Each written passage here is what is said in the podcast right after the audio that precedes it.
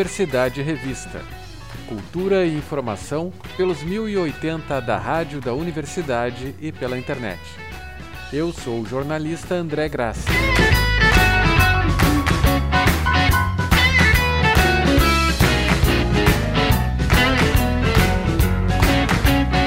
A artista plástica Miriam Topolar está relançando o livro Receitas da Casa das Tias, reunindo material de cadernos de receitas de sua família.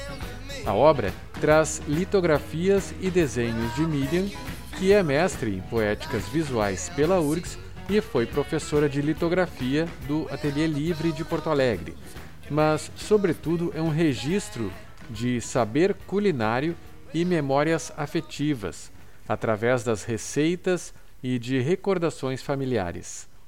Receitas da Casa das Tias tem, nesta quarta-feira, um evento de lançamento no Café La Faísca, na Avenida Venâncio Aires, em Porto Alegre.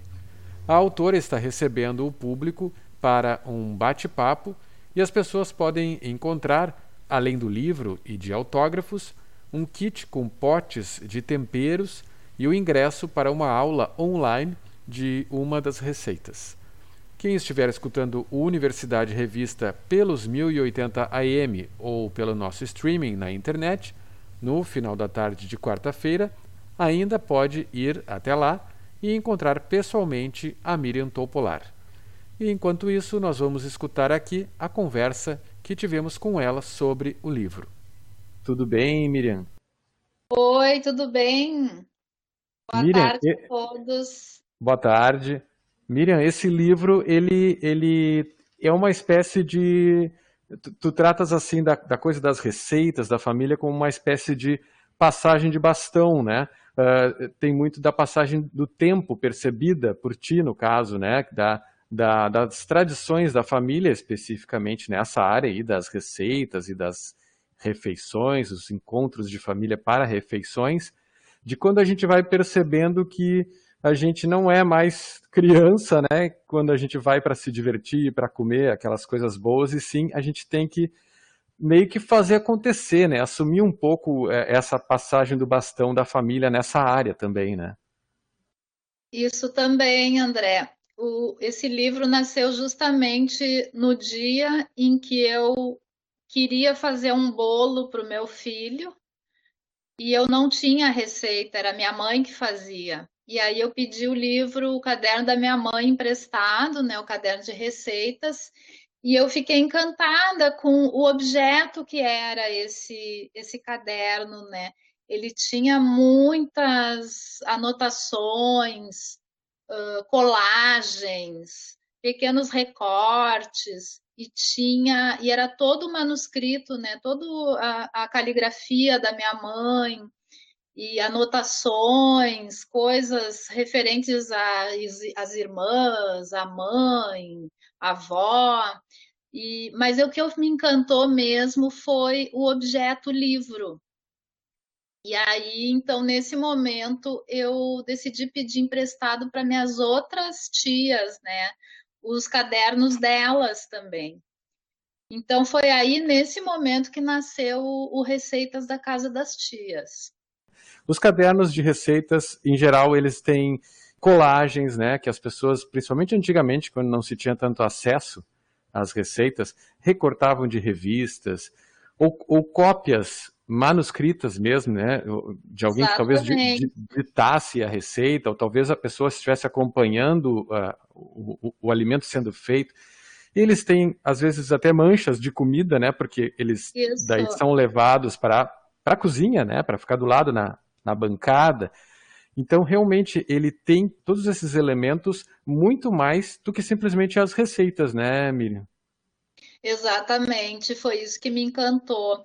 Na verdade, assim, essas receitas, muitas delas eram copiadas de uma pessoa para outra, eu pegava o caderno emprestado de uma, anotava, aí fazia uma adaptação. Outras vezes eu me lembro também, muitas vezes assim, de ah, tia, me conta como é que tu faz tal comida, como é que tu faz. Aí ela ia me dizendo e eu ia anotando também, né? Mas então foi isso. Eu comecei a, a, olhar os cadernos, eu digitalizei a maioria das receitas e depois eu digitei todas as receitas e também tentando deixar elas assim o mais objetivas e inteligíveis possível, né? Porque muitas delas assim começava num, numa página, terminava na outra, daí voltava, tinha uma flechinha para outra coisa, né? Então eu tentei deixar tudo organizado e mais padronizado. E aí eu comecei a me perguntar também, puxa, mas o que que isso tem a ver comigo, né? O que que culinária, receita, bom, o que que isso tem que ver com uma artista plástica, né?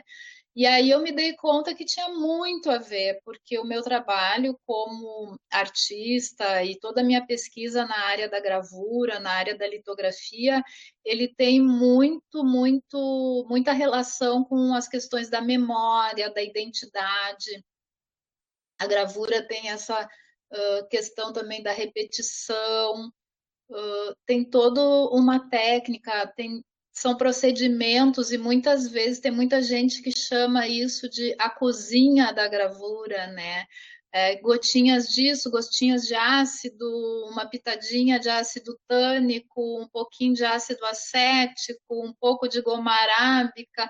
Então, isso também tem um pouco a ver com a gravura, né? E, e aí eu comecei a tratar o projeto como um projeto um pouco maior do que um livro de receitas, simplesmente, né? Ele se transformou num livro de artista, porque eu comecei a inserir uh, desenhos, gravuras, eu comecei a testar as receitas, aí eu, eu tenho algumas fotos de algumas receitas.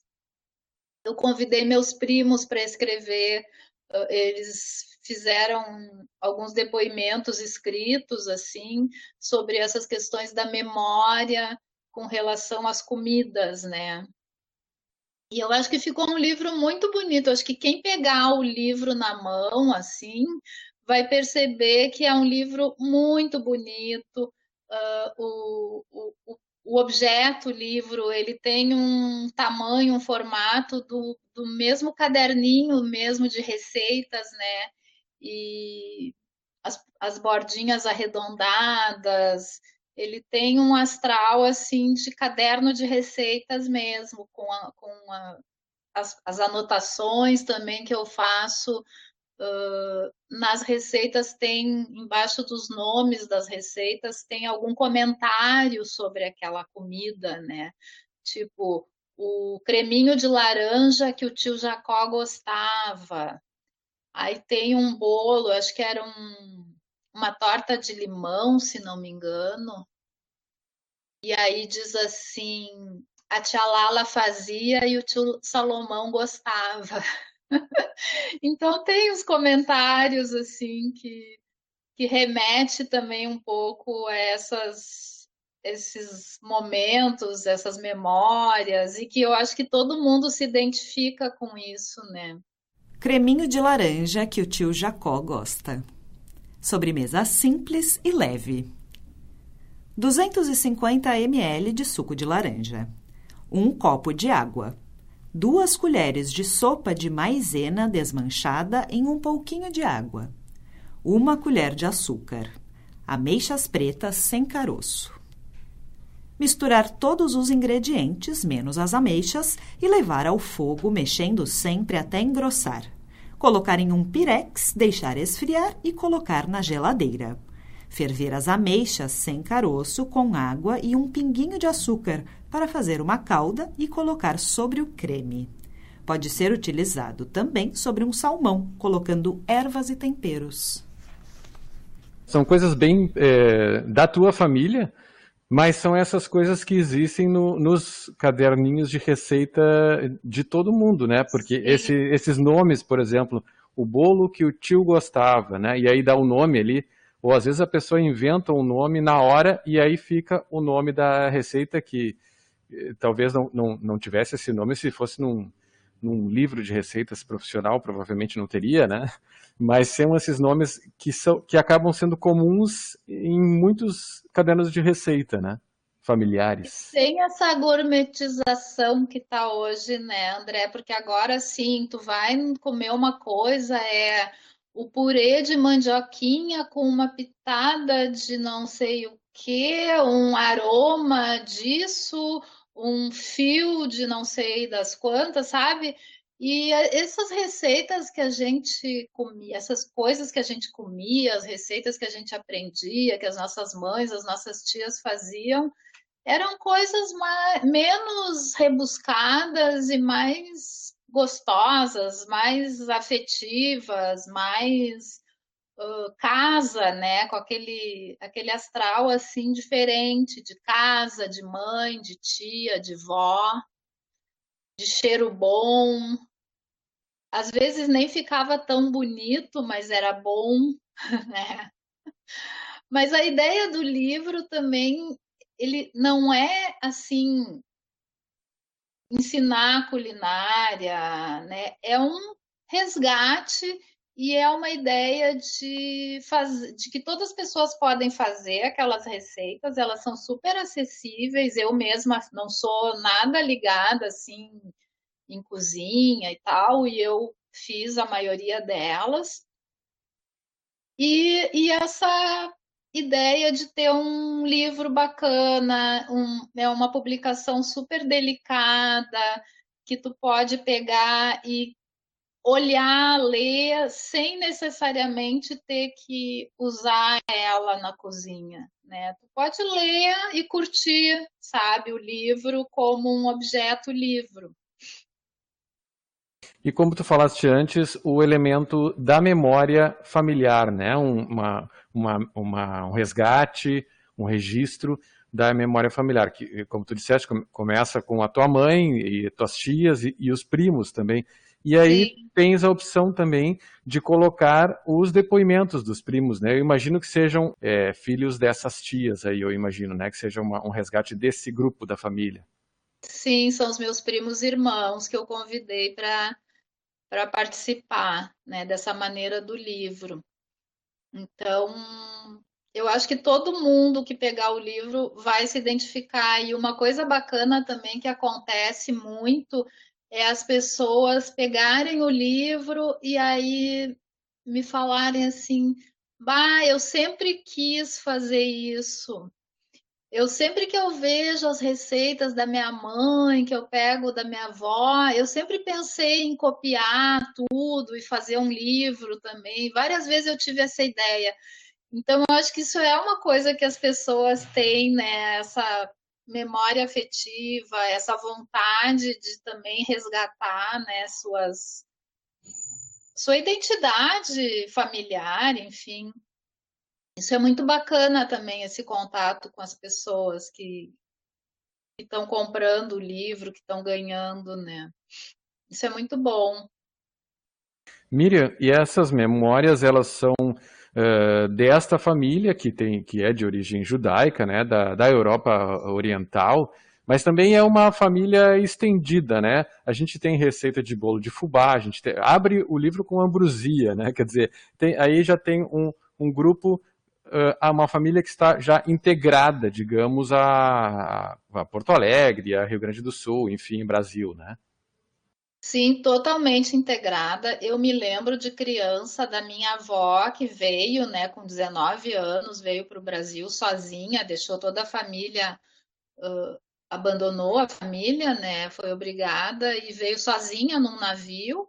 E eu me lembro da minha avó quando eu era criança, ela sentada com meu avô, tomando chimarrão todos os dias e comendo rapadura. Então, eles já já estavam integrados mesmo e as próprias receitas também foram muito se adaptando ao longo desses anos todos.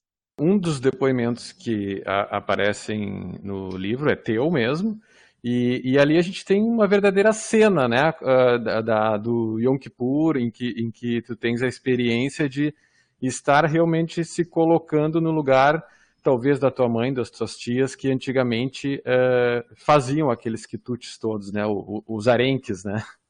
Isso, o arengue, era, é, eu adoro arengue, adoro. É uma das coisas que eu mais gosto e é atualmente assim que está cada vez mais raro tu comer arengue, né?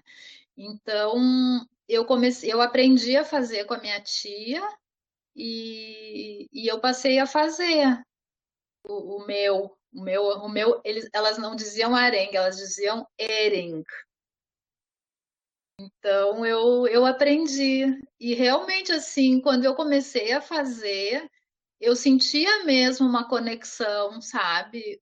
A, aquele fazer aquela comida, todo aquele processo de limpar peixe, de tirar tripa, de tirar espinho, ele te conecta um pouco com essa com essa ancestralidade, assim, é bacana isso. É muito bom. O cheiro forte envolvia a cozinha que um dia fora da avó Berta, numa mistura deliciosa de aromas e saudades. Suas mãos recendiam a peixe cru e cebola, o cabelo teimava em cair no rosto, a pia estava um caos. Eu disse que a Renê, cunhada da Helena, faz para fora? Tem também a Miriam Bliacheres, melhor encomendar dela. Isso dá muito trabalho.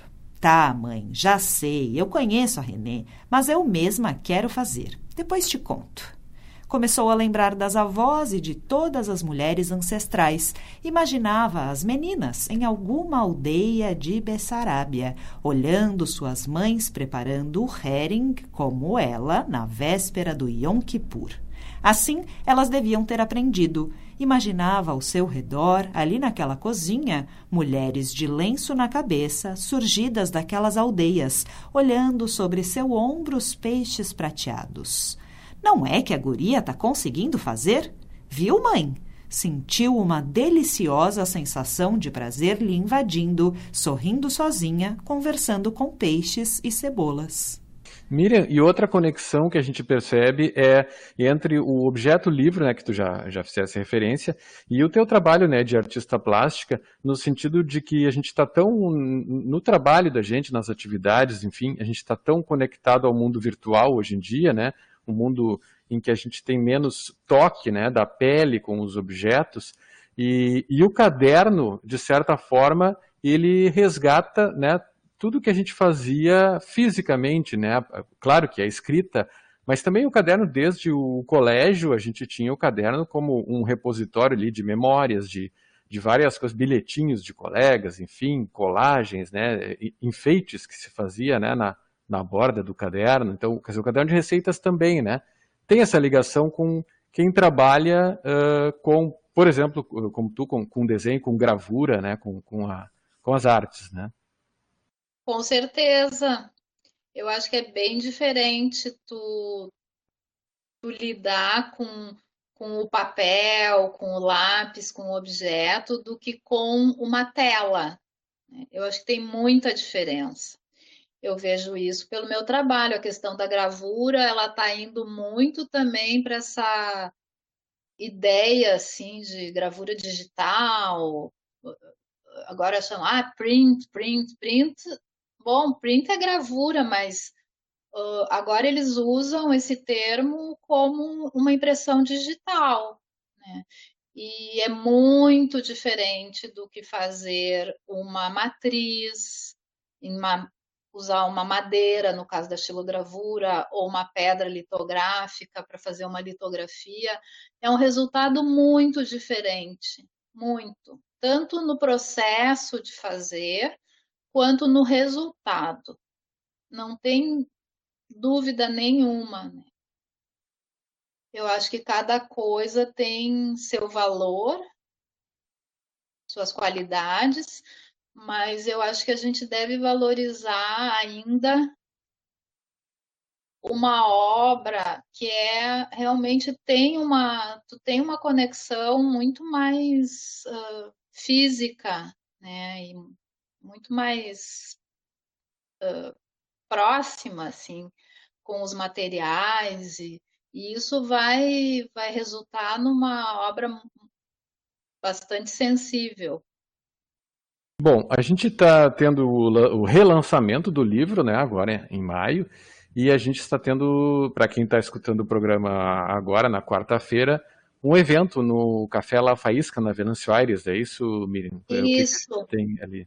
Bom, eu queria contar para vocês que, então, o livro é uma reedição, né? Ele, esse livro foi esgota, ficou esgotado na editora e agora ele foi uh, reimpresso, é uma reimpressão pela editora Libretos. E esse evento ele está sendo uma parceria com a Namat Porto Alegre, que é um grupo de mulheres voluntárias maravilhosa, uh, maravilhosas que atua aqui. É, um, é uma organização internacional. E então esse evento, nessa parceria com a Namat, vai beneficiar a Kinder, que é uma entidade que trabalha com crianças especiais. E eu gostaria de convidar todos para prestigiar, para conversar, para a gente tomar um café com um pãozinho de beijo que a gente está oferecendo, o grupo está oferecendo para os, os convidados. E além disso, a gente está convidando também para uma aula que vai acontecer no dia 26. É uma aula de culinária pelo Zoom com a chefe Vitória Raskin, que vai ensinar uma das receitas do livro. Tá? Então, as, quem tiver interesse pode comprar esse kit que é o livro, mais um conjunto de temperos, uns temperinhos bonitinhos que vem junto com o livro, e mais a aula de culinária com a chefe Vitória Raskin, que vai acontecer no dia 26 às 19 horas. Então, esse é o convite, André. Para quem tiver afim, passa no La Faísca, vamos conversar sobre o livro, tem um, um bate-papo, uma sessão de autógrafos, e dia 26 essa aula de culinária maravilhosa com a Vitória Raskin. Muito obrigado, então, Miriam, e sucesso aí no relançamento do livro. Muito obrigada e um grande abraço a todos. Espero que gostem do livro, eu tenho certeza que vão gostar. Esta foi a Miriam Toupolar, autora de Receitas da Casa das Tias relançamento da editora Libretos. Para os ouvintes que estão acompanhando o Universidade Revista no final da tarde de quarta-feira, vale ainda o convite da autora para irem ao Café La Faísca, na Venâncio Aires, número 1025, em Porto Alegre.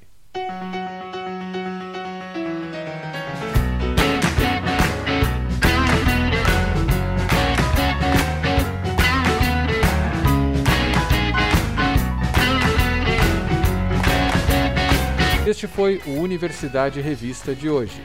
O programa teve produção, edição e apresentação de André Grassi. Na produção também Débora Rodrigues.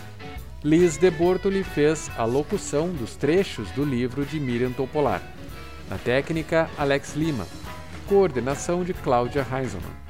Você nos encontra também em radio.urgs.br, no Lumina Podcasts e nas principais plataformas de áudio.